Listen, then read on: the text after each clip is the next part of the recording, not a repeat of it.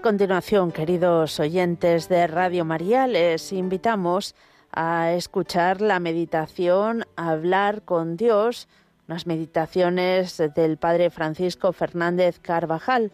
Hoy meditamos sobre eh, la misericordia divina correspondiente al lunes de la décima semana del tiempo ordinario.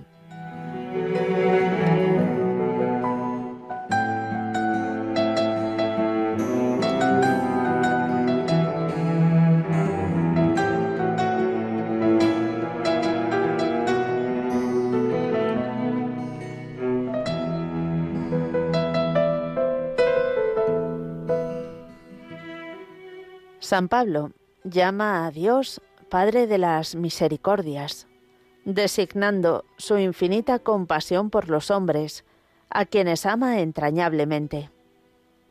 Pocas otras verdades están tan insistentemente repetidas, quizá como esta. Dios es infinitamente misericordioso y se compadece de los hombres.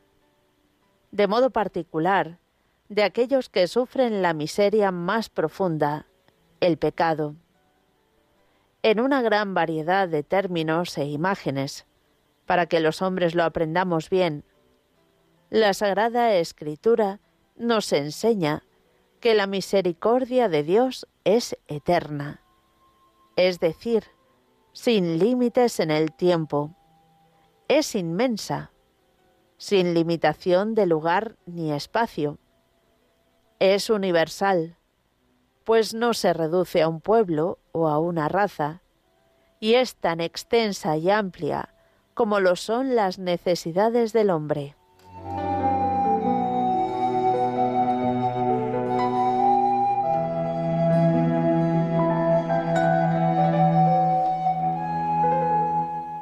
La encarnación del Verbo, del Hijo de Dios, es prueba de esta misericordia divina.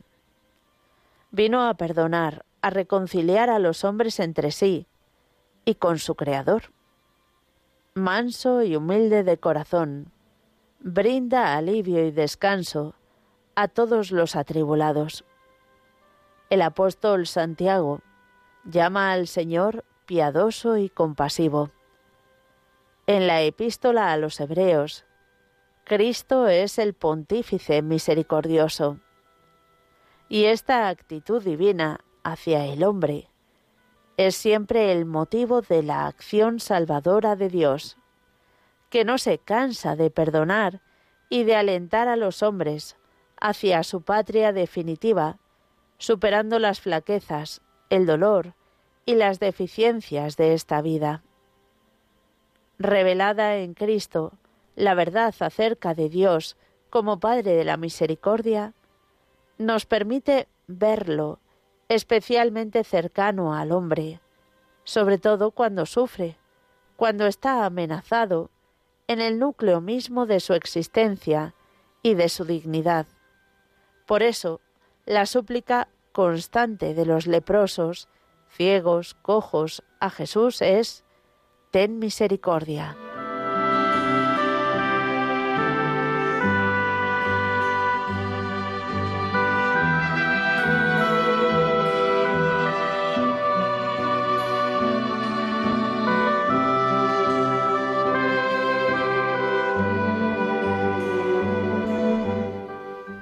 La bondad de Jesús con los hombres, con todos nosotros, supera las medidas humanas.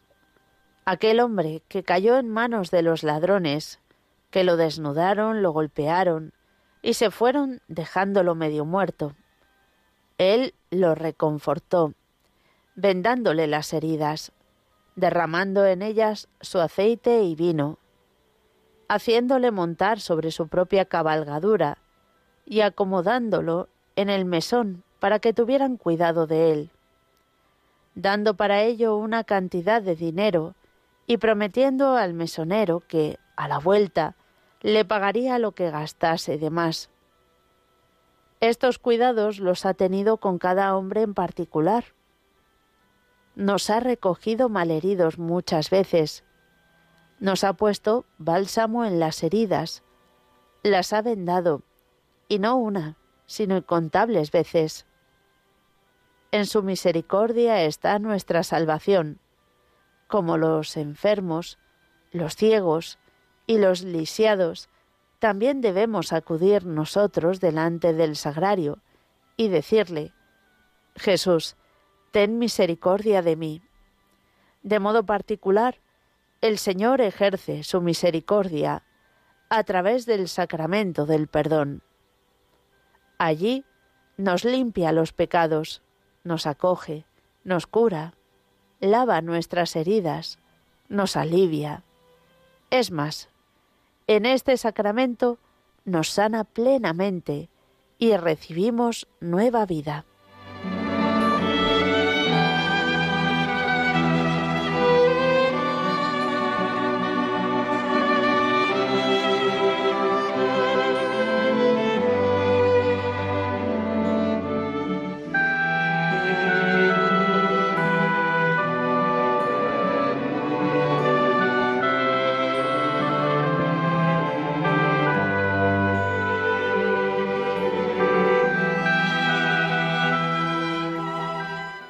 Bienaventurados los misericordiosos, porque ellos alcanzarán misericordia.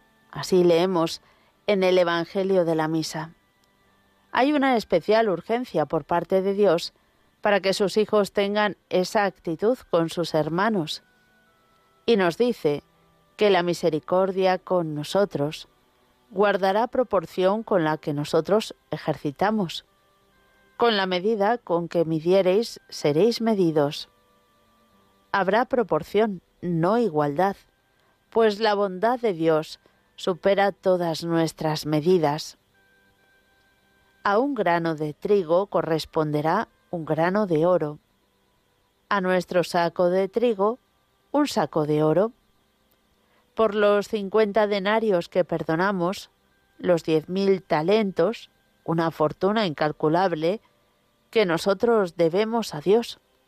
Pero si nuestro corazón se endurece ante las miserias y flaquezas ajenas, más difícil y estrecha será la puerta para entrar en el cielo y para encontrar al mismo Dios. Quien desea alcanzar la misericordia en el cielo, debe él practicarla en este mundo. Y por esto, ya que todos deseamos la misericordia, actuemos de manera que ella llegue a ser nuestro abogado en este mundo, para que nos libre después en el futuro.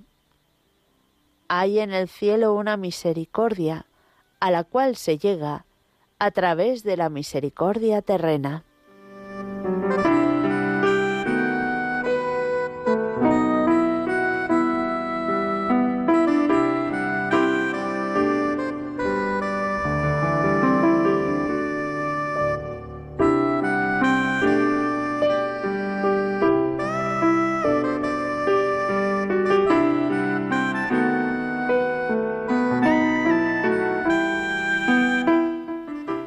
En ocasiones se pretende oponer la misericordia a la justicia, como si aquella apartara a un lado las exigencias de ésta. Se trata de una visión equivocada, pues hace injusta a la misericordia, siendo así que es la plenitud de la justicia. Enseña Santo Tomás que cuando Dios obra con misericordia, y cuando nosotros le imitamos, hace algo que está por encima de la justicia, pero que presupone haber vivido antes plenamente esta virtud. De la misma manera que si uno diera doscientos denarios a un acreedor al que sólo debe cien, no obra contra la justicia, sino que además de satisfacer lo que es justo, se porta con liberalidad y misericordia. Esta actitud ante el prójimo es la plenitud de toda justicia. Es más, sin misericordia, se termina por llegar a un sistema de opresión de los más débiles por los más fuertes, a una arena de lucha permanente de los unos contra los otros.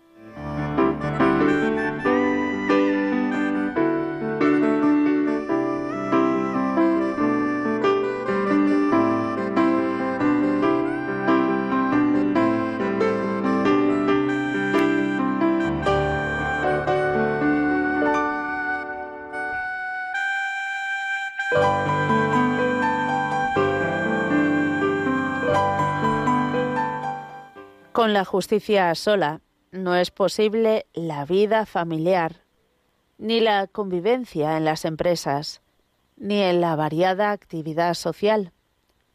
Es obvio que si no se vive la justicia primero, no se puede ejercitar la misericordia que nos pide el Señor. Pero después de dar a cada uno lo suyo, lo que por justicia le pertenece, la actitud misericordiosa nos lleva mucho más lejos. Por ejemplo, a saber perdonar con prontitud los agravios, en ocasiones imaginarios o producidos por la propia falta de humildad ayudar en su tarea a quien ese día tiene un poco más de trabajo o está más cansado, a dar una palabra de aliento a quien tiene una dificultad o se le ve más preocupado o inquieto. Puede ser la enfermedad de un familiar, un tropiezo en un examen, un quebranto económico. Prestarnos para realizar esos pequeños servicios que tan necesarios son en toda convivencia y en todo trabajo en común.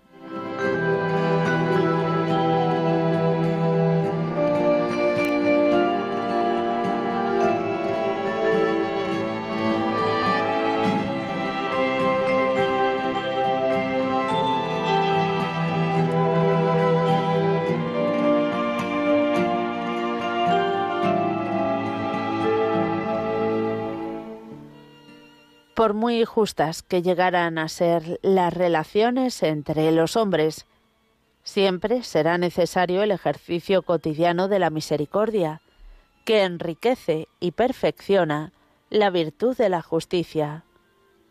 La actitud misericordiosa se ha de extender a necesidades muy diversas, materiales, como la comida, el vestido, la salud, el empleo, de orden moral, facilitar a nuestros amigos el que se confiesen, combatir la ignorancia acerca de las verdades más elementales de la fe enseñando el catecismo, colaborando en una tarea de formación.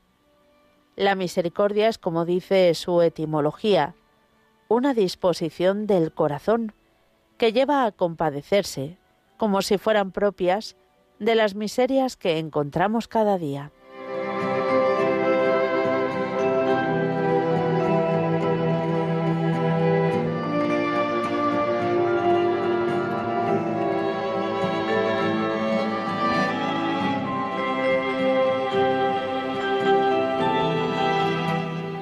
Por eso, en primer lugar, debemos ejercitarnos en la comprensión de los defectos ajenos, en mantener una actividad positiva, benevolente, que nos dispone a pensar bien, a disculpar fácilmente fallos y errores, sin dejar de ayudar en la forma que resulte más oportuna. Actitud que nos lleva a respetar la igualdad radical entre todos los hombres, pues son hijos de Dios y las diferencias y peculiaridades de cada personalidad. La misericordia supone una verdadera compasión, el compartir efectivamente las desdichas de nuestros hermanos, tanto materiales como espirituales.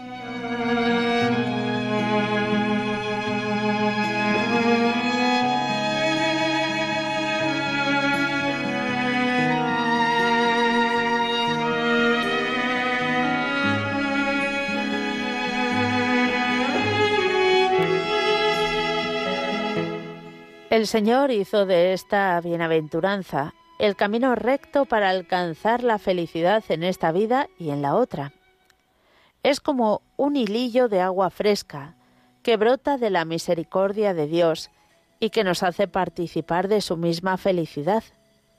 Nos enseña, mucho mejor que los libros, que la verdadera felicidad no consiste en tomar y poseer, en juzgar y tener razón, en imponer la justicia a nuestro modo, sino más bien en dejarnos tomar y asir por Dios, en someternos a su juicio y a su justicia generosa, en aprender de Él la práctica cotidiana de la misericordia.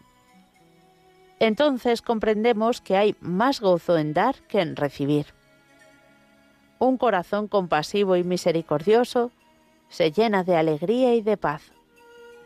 Así alcanzamos también esa misericordia que tanto necesitamos y se lo deberemos a aquellos que nos han dado la oportunidad de hacer algo por ellos mismos y por el Señor.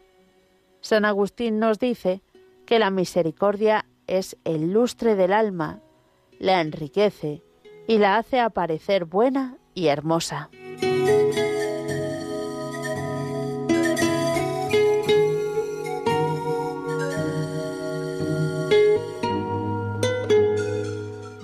Al terminar este rato de oración, acudimos a nuestra Madre Santa María, pues ella es la que conoce más a fondo el misterio de la misericordia divina. Sabe su precio y sabe cuán alto es. En este sentido, la llamamos también Madre de la Misericordia. Aunque ya tengamos abundantes pruebas de su amor maternal por cada uno de nosotros, podemos decirle a la Santísima Virgen, muestra que eres madre y ayúdanos a mostrarnos como buenos hijos tuyos y hermanos de todos los hombres.